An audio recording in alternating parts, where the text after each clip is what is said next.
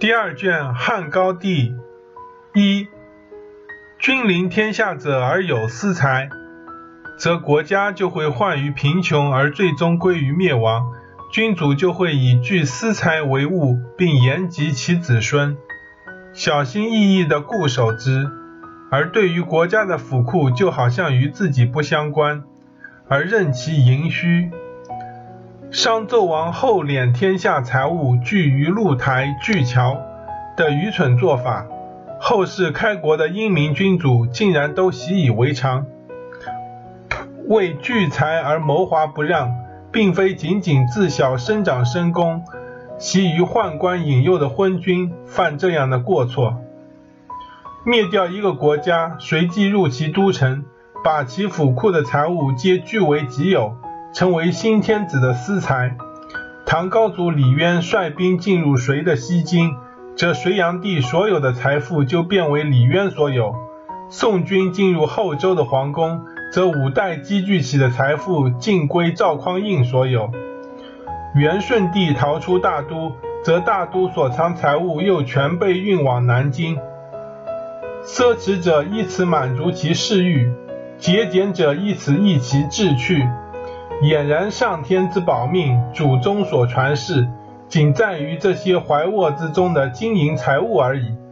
大祸临头，仍向老百姓搜求不止，以自保其私财。等到亡国，又成为胜利者的资财。一次次的循环，君主们为什么还乐意这样做呢？汉王刘邦进入秦宫后，他从未见过这样富丽堂皇的宫殿。和难以计数的财宝，所以立刻产生了强烈的羡慕之情和占有欲望。樊哙见状，就在一旁提醒他说：“想做一个富有的财主吗？”许多英明聪达的君主在这一点见识上都不如樊哙高明。范增说：“这正是志向远大的表现。难道仅仅为了一时夺取天下吗？”以此垂询后世，所以到文景之时，天下大治，以至于尽免天下田租而国不忧贫。数百年间，军民交育的谋略就定于樊哙的这句话：若君主汲汲于聚财以传子孙，则必然导致国家的贫穷；若士大夫汲汲于聚财以传子孙，则必然导致败家。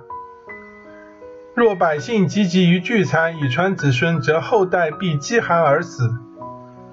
周代有大赏赐，所赏之物散之，唯恐不数，所以能立国三十世。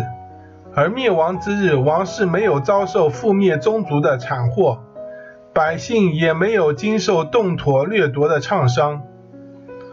后代亡天下者，听到樊哙责备刘邦想当富家翁的话。实在是应该引以为戒啊！